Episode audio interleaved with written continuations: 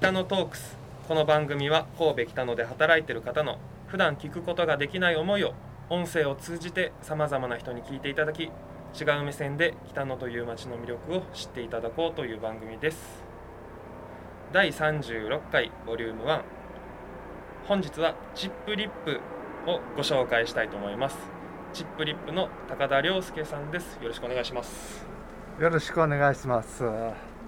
チップリップさん僕は何度も来させていただいてるんですけど、はいチッ。プリップさんはどういうお店なんですか？まあ典型的な土産屋ですね。ザお土産店という感じですね。チップリップっていうお名前はどういうふうな意味合いがあって？ええ実はね私もよくわからないんですけど、はいあのもう店を始めて40年になりまして、はい、40年前にどんな店の名前にしようかということでどうも娘が名付けたみたいでして、あそうなんですか？ええ。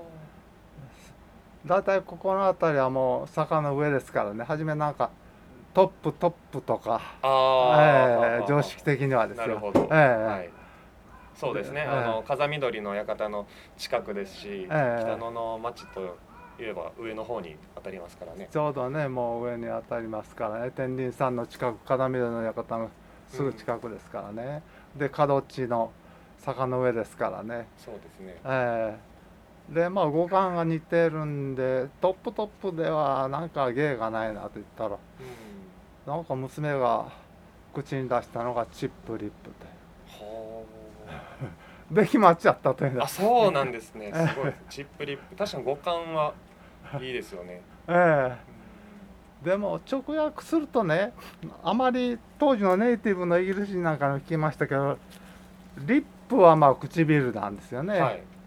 でチップはあの小さなかけらのチップ日本語でもチップとかうん。言いますのでね。そうですね。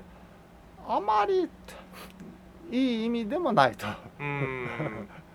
口すごくそうですね。意味合いを持ったあ。単語の並びではないですよねね。唇のかけらですか？そうですね。直訳するとそういうふうにも訳せないこともないですしね。えうーん。えまあまあいいか。でそこからチップリップさんが始まってええ。きたという、そうですね。うん。当時は全然私も別の仕事をしてまして、あー。え。ですから当時もクソも最初の何年かは二足のわらじでしたね。うーん。えでお土産屋さんをあ始めえて初めて。うん。でここのお土産で高田さんが推してるもの。そうですね。当初は行き込んで他の店も少なかったので、はい。まあ一応もうオリジナル作ろうとかいうことで、ああはいオリジナル、ええいろいろねあの直接例えばあの名古屋の近辺出かけて陶器の灰皿作ったりうーん。そういうこともやりましたしそれから泉南の方のタオル屋さんに頼んであの直接刺繍のタオルを作ったり、うーん。そういうこともやりましたけどもね。オリジナルあオのリジナルのグッズを。ええグッズを作るということでね、刺繍のタオルというのは。ええ刺繍今でも多少残ってますけどね。そういうふうなアプリケとあか風緑の刺繍。あ風緑の刺繍も。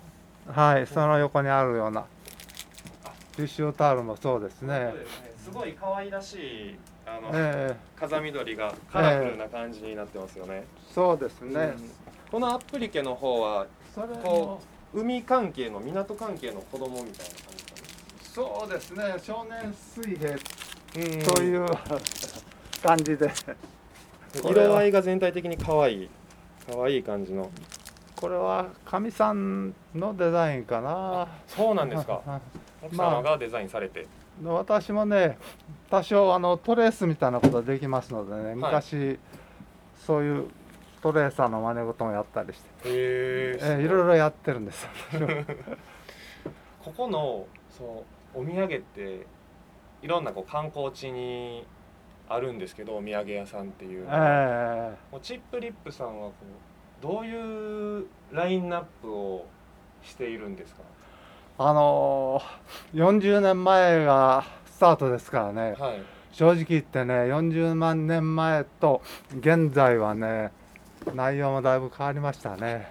そうなんですか、ええ。40年前はちなみにどういう内容だったんですか？とにかく40年前はまだ観光地という確固たる場所ではなかったですからね。ああそうですね、え途中からその観光地としてえ人がその当店が開店する1年前に「片緑の館」というご存知の通り NHK の朝ドラがスタートしてうーん。それ以来が神戸の観光地なんですよね。